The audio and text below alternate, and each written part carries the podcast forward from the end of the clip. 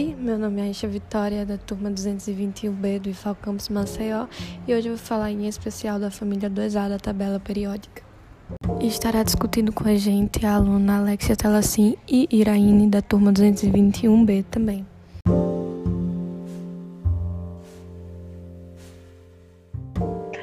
Como a Aisha já falou, vamos tratar sobre a família 2A. E nessa família se encontram os metais alcalinos terrosos. Isso mesmo. Sendo formada pelos metais berílio Be, magnésio Mg, cálcio Ca, estrôncio Sr, bário Ba e rádio Ra. O grupo 2A recebeu esse nome pois seus óxidos eram chamados de terras. Possuem propriedades básicas, propriedades alcalinas. O metal alcalino terroso tem baixa densidade e são coloridos e moles. Todos são sólidos e apesar de não reagir com a água tão rápido como os metais alcalinos, os metais alcalinos terrosos também formam hidróxidos fortemente básicos. Na reação com halogênios, eles formam sais iônicos. Além de que todos os elementos da família 2A possuem dois elétrons na sua última camada, com tendência a perdê-los. Essa eletropositividade cresce à medida que se aproxima da parte de baixo da tabela periódica, sendo menos eletropositivo o berílio. E que tal agora a gente falar sobre os elementos químicos que compõem essa família? Vamos. Vamos começar então do berílio. Sim, vamos começar. O berílio ele é representado pela sigla Be, possui um número atômico 4 e a massa atômica 9U. Vocês sabiam que ele pode ser encontrado em 30 minerais diferentes? Isso mesmo, sendo suas principais fontes o berilo, a betrandita, o crisoberilo e a fenaquita. Isso mesmo, Aisha. E atualmente, a maior parte do metal é obtido mediante a redução de fluoreto do berílio com magnésio, ou pela eletrólise do tetrafluoreto de berílio. Mas agora, como foi que esse metal foi descoberto? Ele foi descoberto em 1798. Sim, ele foi descoberto por Valkyrie. Foi após suas pesquisas com minério berilo e esmeralda, onde constatou a presença de um elemento que só veio ser isolado em 1828 por Wöhler e Buss, independentemente por uma reação em meio alcalino e aquecido. E olha, o berílio é um composto bivalente, ou seja, ele pode formar duas ligações químicas e, como já dito, ele é tóxico. Possui uma coloração cinza com dureza elevada, peso leve, é um metal quebradiço se faz sólido na temperatura ambiente. Vamos falar sobre as aplicações dele e como ele está presente no nosso cotidiano? Vamos? Vamos! Ele é usado em giroscópios, guias inerciais de mísseis e foguetes, mas a sua principal aplicação é na fabricação de ligas de cobre e berílio que são utilizadas em reatores nucleares. Isso acha? É aplicado também em naves espaciais, na fabricação de molas moedas. Ah, e o berílio é transparente aos raios-x e raios gamas, e por isso é usado nas janelas de tubos de raio-x, que precisam ser fortes para manter o vácuo lá dentro. E ao mesmo tempo, finas camadas de berílio que usam nessas janelas passam bastante radiação. Vamos falar do próximo elemento químico dessa família? Vamos? Sim. Então, vamos falar aí do magnésio. Bom, o magnésio é representado pelo símbolo Mg. Isso. E ele tem o número atômico 12 e o número de massa 24U. Verdade. E olha, ele tem um baixo grau de oxidação, viu? Isso é verdade. Ele é um elemento bastante eletropositivo e em uma ligação iônica tem tendência a doar elétrons para se estabilizar. Verdade, é legal a história de como ele foi descoberto. A sério? É, Conta! Em 1618 existia um fazendeiro chamado Henrique. Nisso ele tentou dar água para os seus gados e os seus gados rejeitaram essa água porque a água era amarga. E além disso, ele percebeu que extraindo essa água podia criar um, um salzinho que curava as feridas, hematomas. E com o tempo esse salzinho tomou uma fama enorme, se espalhou e depois foi identificado que tinha um composto de magnésio, o sulfato de magnésio que era dissolvido ali naquela água.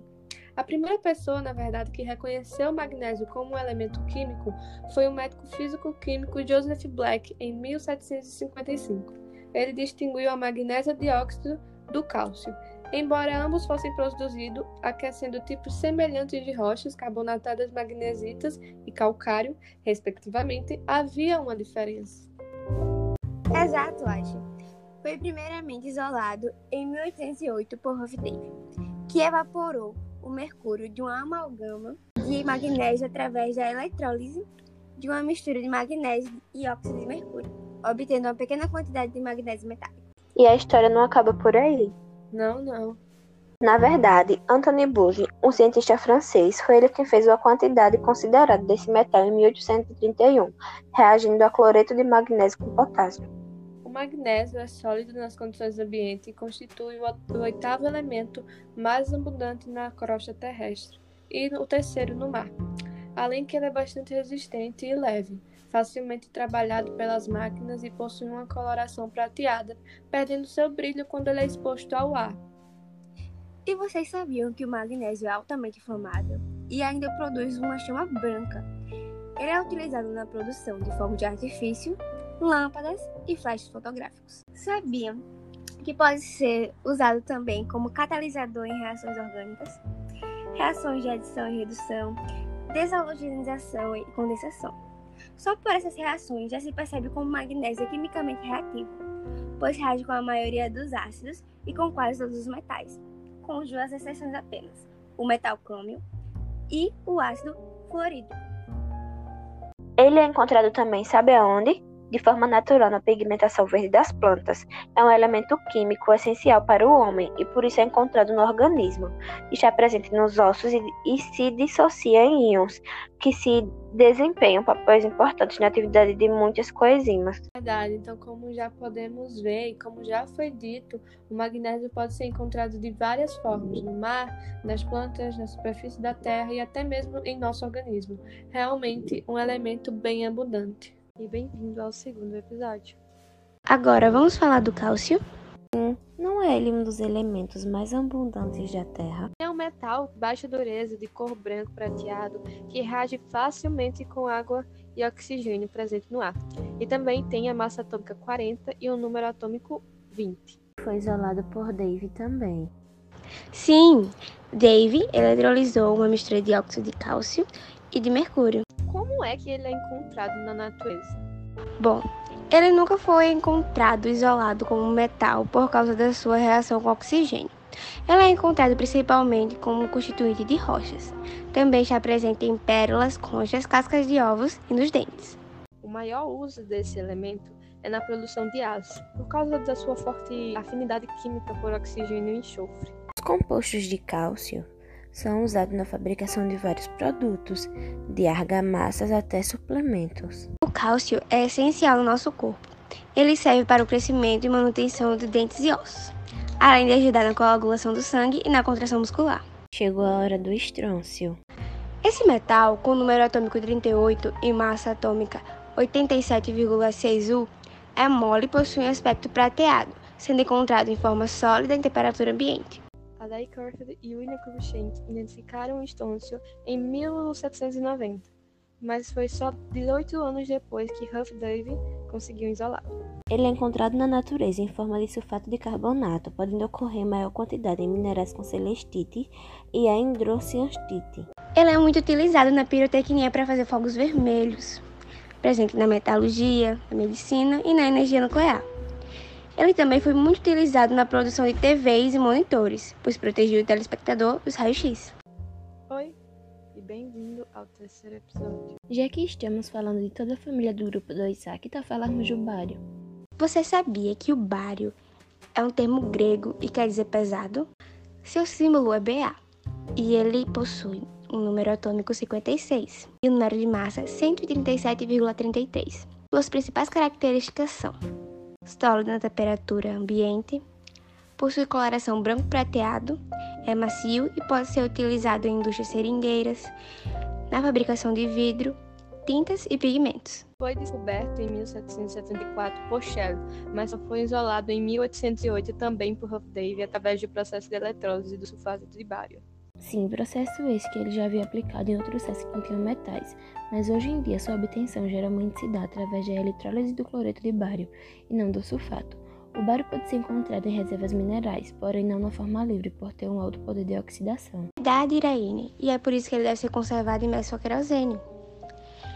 Ele é extraído da barita ou baritina, que é sulfato de bário cristalizado, ou do carbono de bário. Seus principais compostos são o peróxido, o clorato, o nitrato, o carbonato e o sulfato e também o cloreto.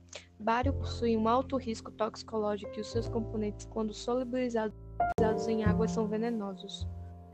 Vamos finalizar nossa conversa falando do rádio, afinal, ele é o último dessa família. Vamos sim. O símbolo do rádio é Ra e ele é branco prateado, possui número atômico 88 e massa atômica 226 U. E foi descoberto em 1898 por Marie e Pierre Curie, quando começaram a pesquisar o minério de urânio e descobriram a presença do elemento. Suas suspeitas confirmaram-se em 1910, quando Marie André de Bienne preparava uma solução de cloreto de rádio e passavam esta por eletrólise. Isso mesmo. Foi quando isolaram o metal pela primeira vez. Porém, Madame Curie não conhecia os efeitos da radiação sobre o corpo humano, como o câncer. Mas vocês sabiam que ela criou um instituto de pesquisa em Paris? Ele se chama Instituto Radium. E atualmente a utilização do rádio é bastante pequena, pelo motivo de ser muito raro, dificilmente está disponível no comércio, e de ser extremamente perigoso, pois mesmo em quantidades ínfimas, ainda é perigoso passado, ele era usado na fabricação de tintas luminescentes para marcadores de relógio e manômetros, e na forma do sal de cloreto de rádio, na medicina para a produção do radônio, utilizado no tratamento do câncer. Porém, descobriram tratamentos mais seguros e menos dispendiosos. Na natureza, está presente em todos os minérios de urânio e na água do mar em quantidades bastante pequenas. É produzida a partir da purificação de urânio. Rádio é por vezes utilizado para tratar câncer de próstata, que se espalhou para os ossos porque contém cálcio, e rádio está no mesmo grupo como o cálcio, que pode ser usado para direcionar células ósseas cancerosas. O rádio combina com a maioria dos não metais, tais como oxigênio, flúor, cloro e azoto, e também reage com os ácidos com a formação de gás hidrogênio. Propriedades químicas do rádio são de muito menos interesse que a sua radioatividade, no entanto.